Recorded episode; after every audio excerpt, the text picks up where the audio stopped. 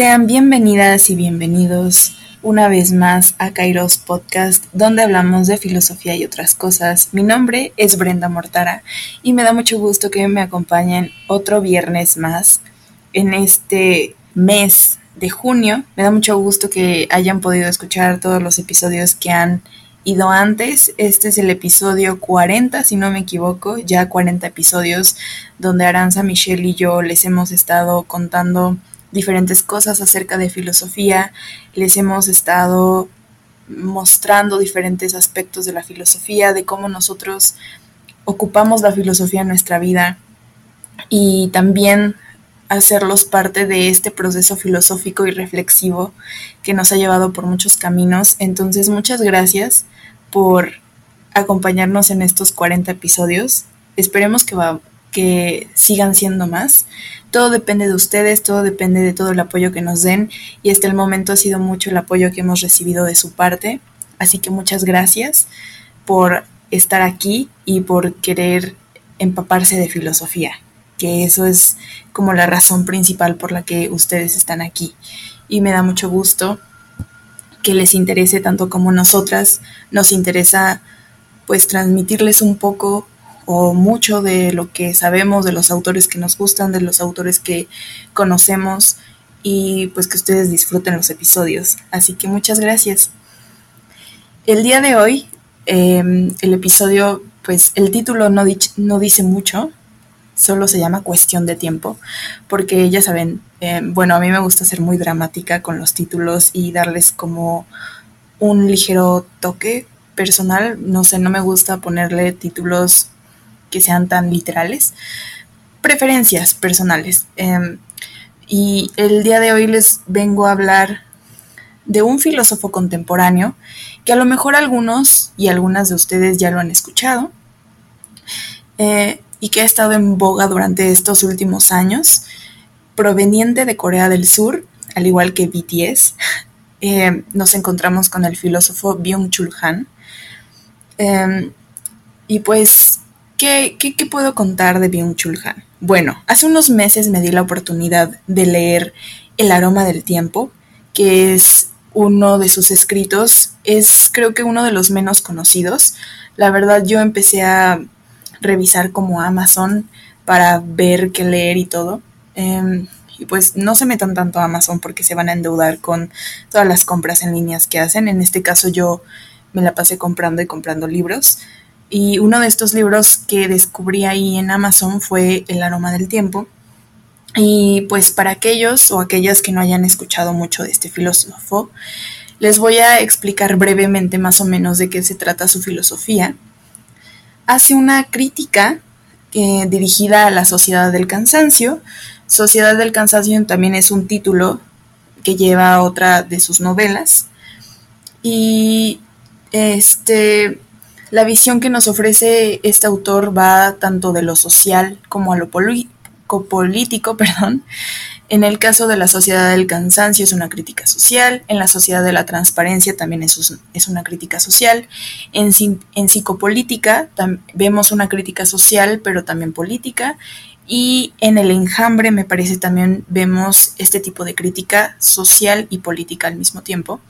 En el caso de El aroma del tiempo, nos encontramos con un ensayo que es de tipo social y es, eh, no tiene nada que ver con política en este caso, pero es una crítica sino a esta sociedad que se ha dejado llevar por, eh, por la aceleración o la celeridad, como le gusta mencionar.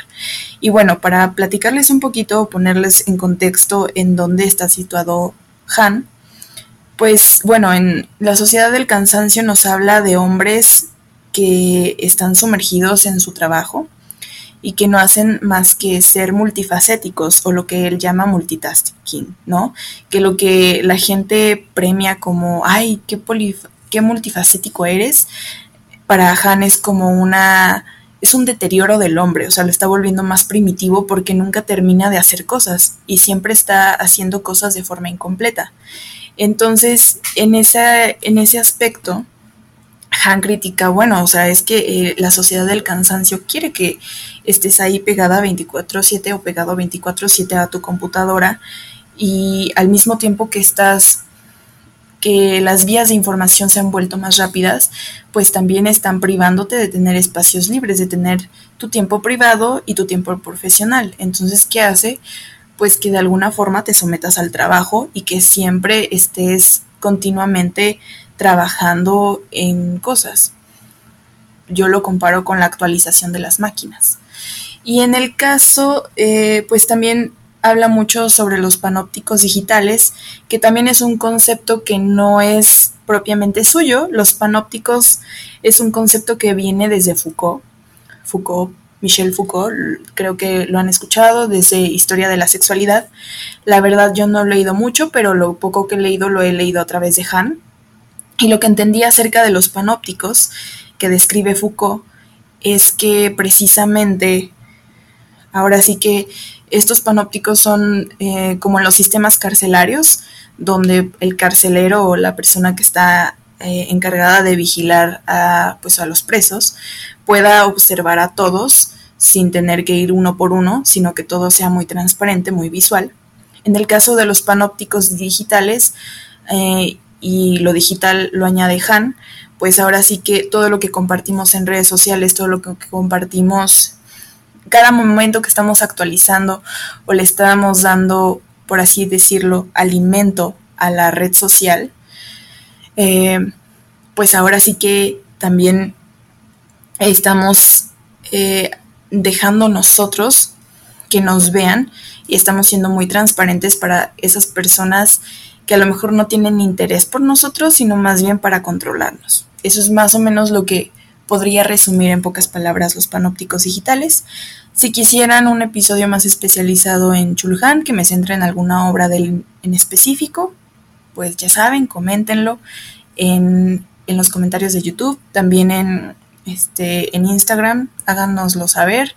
Yo estoy como arroba burdas reflexiones y sobre todo también en el, en el Instagram del podcast, que es arroba kairos.podcast, ahí me lo pueden hacer saber. Bueno, entonces les estaba comentando que eh, había leído este, este libro que se llama El aroma del tiempo, un ensayo filosófico sobre el arte de demorarse, y Han nos vuelve una vez más a sumergir en esta sociedad, sociedad del cansancio y también un poco de psicopolítica, pero les digo, no se mete tanto en la política esta vez. Y desde las primeras páginas nos dice, y aquí voy a citar, la vida ya no se enmarca en una estructura ordenada, ni se guía por unas coordenadas que generen una duración. Uno también se identifica con la fugacidad y lo efímero. De este modo uno mismo se convierte en algo radicalmente pasajero. ¿Por qué aceptamos este cambio tan fácil? Porque estamos inmersos en la fugacidad, en sabernos efímeros, Aquí me gustaría recalcar que esta visión de cambio no se relaciona desde mi punto de vista con el cambio heracliteano, ya que no conlleva un cambio natural, sino más bien acelerado, actualizándose al mismo eh, tiempo o al mismo paso que lo hacen las computadoras, y no tanto al cambio que se genera con el correr de las estaciones. Esta celeridad no tiene que ver propiamente con un cambio, según lo que explica Han, sino más bien con una pérdida vital del hombre dentro del tiempo cairológico, pero también cronológico, ya que no hay ningún sostén dentro del presente que hace que permanezca siendo pues presente, ¿no? Eh, lo que nos intenta explicar en estas primeras páginas es que un tiempo sin sustancia carece de, significado fenomenológico, eh, carece de sentido vital y también se pierde el sentido de una vivencia con significado. En pocas palabras, el tiempo lleno de aceleración y de apresuramiento, lo único que termina por hacer es crear tiempo con vacíos que no son temporales sino vivenciales. Y aquí voy a hacer un poco eh, una pausa para explicarles el tiempo cairológico, el tiempo cronológico. En el primer episodio del podcast donde hablamos de qué es filosofía, les explicamos un poco de por qué le llamamos al podcast Kairos. Bueno, este tiempo cairológico eh, tiene que ver con este tiempo personal que está unido a la persona quien está experimentando cierta vivencia en el momento en que lo está experimentando. Puse, creo que sí, yo lo puse de ejemplo en el primer episodio de, para mí pueden pasar ahorita cinco minutos convertirse en 10 años, ¿no? Los puedo sentir como 10 años, pero para otra persona pueden, pueden pasarse 30 segundos, ya saben, es el tiempo personal. El tiempo cronológico, claro, es el que nos ata a mí y a la otra persona. Los dos estamos experimentando los 5 minutos en el tiempo cronológico, pero en tiempo cairológico yo estoy experimentando 10 años y la otra, está, y la otra persona está experimentando 30 segundos. Es, em, ahora sí que lo que, lo que, lo que empezó con Husserl y los fenomenólogos, eh, y también aquí lo retoma mucho Han, ¿no? En este tiempo, este tiempo cairológico que tiene que ver con la fenomenología. Bueno, entonces ya con esto que les acabo de decir, ¿no? De que, bueno, el tiempo pasa rápido, la aceleración nosotros no sabemos efímeros, por lo tanto aceptamos al cambio, pero al mismo tiempo que aceptamos este cambio y esta celeridad, que no es natural, que les digo que no tiene nada que ver con un cambio heraclitiano, sino que tiene que ver más con un cambio aunado a la actualización de las máquinas. Eh, no estamos experimentando el tiempo cairológico y se nos está yendo de entre las manos. El tiempo cronológico también, pero el tiempo cairológico pues deja de tener esta significación. El vacío cronológico no existe. Como bien les decía, eh, todo el tiempo las horas se llenan de minutos, los minutos de segundos, no pasa un solo día en que no estemos siendo llenados de tiempo. Pero ¿qué pasa con el hombre y las vivencias que crea dentro de su línea temporal? En eso justamente es en donde se centra Han. Tenemos a un ser que vive a prisa y que no se detiene por las cosas pequeñas, que considera una pérdida de tiempo el no hacer nada, pero que pierde el tiempo haciendo de todo. El filósofo ocupa el término de parestesia, que es una sensación o conjunto de sensaciones anormales que generan hormigueo, ardor y adormecimiento. Igual lo pueden consultar en internet, ahí está el significado. Y yo lo tomé en el sentido filosóficamente hablando de a la parestesia como el adormecimiento del sujeto frente a los acontecimientos que pueda presenciar. Y si nosotros no nos detenemos siquiera a pensar en lo que estamos haciendo por lo menos una vez en todo el transcurso de las 24 horas del día, ¿cuándo pararemos de seguir con este ritmo acelerado? El hombre adormece los sentidos ante el aburrimiento y termina por autoexplotarse, que es lo que también menciona en la sociedad del cansancio, en un intento por saciar el ideal de persona exitosa, que también es una crítica que hace Han, o sea, de ¿Por qué consideramos exitoso a alguien que se somete a largas jornadas de trabajo y nunca tiene un descanso? ¿O consideramos exitoso a alguien que es multifacético pero realmente está volviendo a una raíz primitiva, ya saben? Y en palabras de Han, aquí voy a volver a citar, la aceleración conlleva un, empobrecimiento semántico del mundo.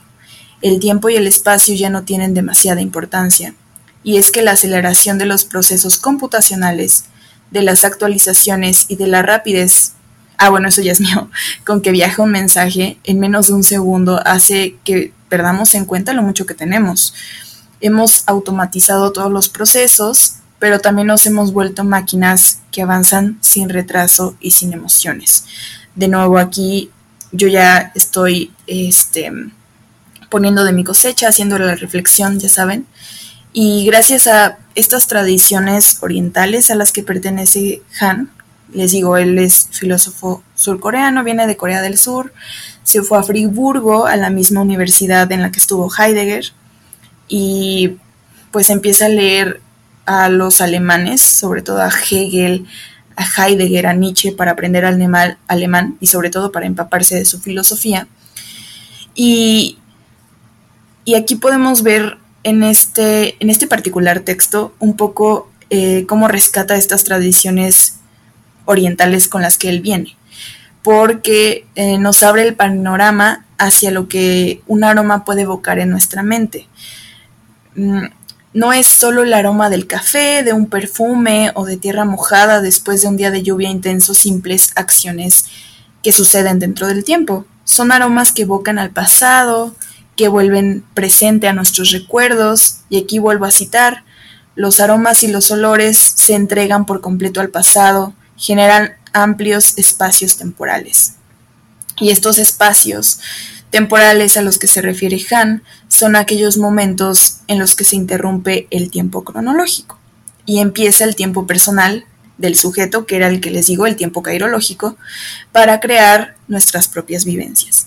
Y em, aquí vuelvo a citar a Han, el aroma del tiempo es una, es una manifestación de la duración. Y creo que en esta parte de su ensayo o su escrito filosófico, me, gustó mucho cuando empieza a hablar de los aromas, porque menciona también un ejemplo que es mucho de su cultura eh, surcoreana, que es cuando habla de, me parece que es una vela, eh, no sé si es vela, eh, la describe muy bien en el libro, hasta tiene un nombre en específico, que seguramente algunos de ustedes la han visto, o si no la han visto, por lo menos tienen como idea, eh, de que la prendes de un lado y empieza como, tú empiezas a ver el proceso de transformación que recorre toda esa esa figura, no le voy a decir vela porque no es vela. Entonces, lo que Hannah ahí describe es que al mismo tiempo que estás viendo el proceso de transformación, también estás eh, atrayendo ciertos aromas o estás recordando ciertos aromas y estás siendo consciente de que el tiempo no está transcurriendo en vano, sino de que está transcurriendo eh, mientras tú estás haciendo otra cosa, que es lo que la mayoría de las personas, sobre todo que estamos inmersas en la cultura occidental, no tenemos tiempo, no tenemos esa conciencia del tiempo, como la tienen eh, de alguna forma los orientales. Y ante estas carencia, esta carencia semántica eh, que experimentamos, es decir, ante la pérdida de sentido dentro de lo que llamamos existencia, perdemos la habilidad de sentir en términos kinestésicos, es decir, de poder generar sensaciones por medio de lo que estamos experimentando en este momento. Por ejemplo, yo toco la mesa, pero realmente no estoy sintiendo la mesa. Y para Han es muy importante que tú sientas la mesa, que tú sientas cada paso que das, que tú sientas la respiración, que tú estés eh, sintiendo lo que ves. ¿Me explico? O sea, como que tengas esas eh, disposiciones sensitivas ante lo que te está Em, proponiendo el mundo o que, lo, que te está proponiendo a tu alrededor. Porque a veces estamos tan llenos de... Em, ¿Cómo decirlo? O sea, tenemos tantas cosas alrededor que pueden provocar nuestras sensaciones que salgan, pero realmente nosotros ya vivimos con este caparazón día a día de tener que producir, de, tener que trabajar, de tener que pararnos temprano, que no nos damos cuenta de ahora sí va a sonar muy cliché, pero de las, de las pequeñas cosas que tenemos ahí y que mañana no podrían estar, ¿no? Y dentro, dentro de toda esta filosofía janiana, podría decirse que el abordaje de las sensaciones, que era lo que les decía, es algo que se ha perdido o se está perdiendo ante la aceleración y una vida activa o vida activa, que no eh, deja espacio para la vida contemplativa y es algo que también menciona Arendt anteriormente. Con esto quiero decir que nosotros eh, somos seres sumergidos en el mundo, vivimos día a día a través de las acciones que realizamos y a veces no, nos importa si estas acciones han sido previamente pensadas o no, sentidas o no. Y para Han, eh, que es también algo que rescata de Heidegger, una decisión alrededor de toda una acción debe de llevar intención, ya que sin esta el hombre se ve perdido dentro de la cotidianidad sin rumbo, sin pensar en el pasado ni el futuro, gastando un presente que no se presencia por estar ensimismado eh, en otras cosas y dejando de lado la vida contemplativa que también es muy importante para Han. Y me parece que la crítica de Byung Chulhan no es desatinada teniendo en cuenta las vidas que llevamos nosotros, donde producimos todo desde una computadora y sacrificamos la conciencia para sumergirnos en tablas de Excel o las clases en línea o hacer más cosas. Tenemos el mundo al alcance de nuestras manos, aunque hemos alejado a las personas que tenemos a nuestro lado. Esa sería como una de mis de mi reflexión final, porque ahora sí que no solo es cuestión de tiempo cronológico, sino también es cuestión de tiempo cairológico, de cuánto eh, de nosotros qué nos vamos a permitir, ya sabes, qué nos vamos a permitir sentir el día de mañana, qué nos vamos a qué nos vamos a permitir sentir dentro de cinco segundos. Y creo que a veces se nos olvida todas esas cosas que podemos estar experimentando en estos momentos o en momentos futuros y los dejamos de lado por estar haciendo otras cosas o por estar inmersos en otras cosas que en ese momento parece como el fin del mundo, pero realmente no es el fin del mundo si no lo acabas temprano, si surgen problemas. Y pues no sé, ya saben, hasta las cosas que parecen malas, como la tristeza, el enojo, la ira, también debemos experimentarlas en nuestros momentos. Creo que nos debemos de dar un tiempo para todo y también de sabernos conscientes de nuestras propias emociones y de nuestras sensaciones, de cómo me hace sentir no solo la otra persona, sino cómo me hace sentir el olor de pasto recién cortado, cómo me hace sentir el oler cierto perfume, ¿saben? Y quería dejarlos con esta pequeña reflexión. Este fue un episodio muy corto, espero que lo disfruten. Em, me gustaría compartirles más reflexiones de este tipo, ustedes me lo hagan saber y yo podría seguirles hablando de libros que he leído en el pasado o que voy a leer en el futuro y ustedes dejen también sus recomendaciones o sus puntos de vista de acerca de lo que dice Han. Y también si quieren conseguir el libro, eh, pues está en Amazon. Solo búsquenlo como El aroma del tiempo. No cuesta más de 300 pesos. Creo que cuesta como 200 pesos. Y les aseguro que vale mucho la pena. Muchas gracias por escucharme. Mi nombre es Brenda Mortara. Me pueden seguir como arroba burdas reflexiones.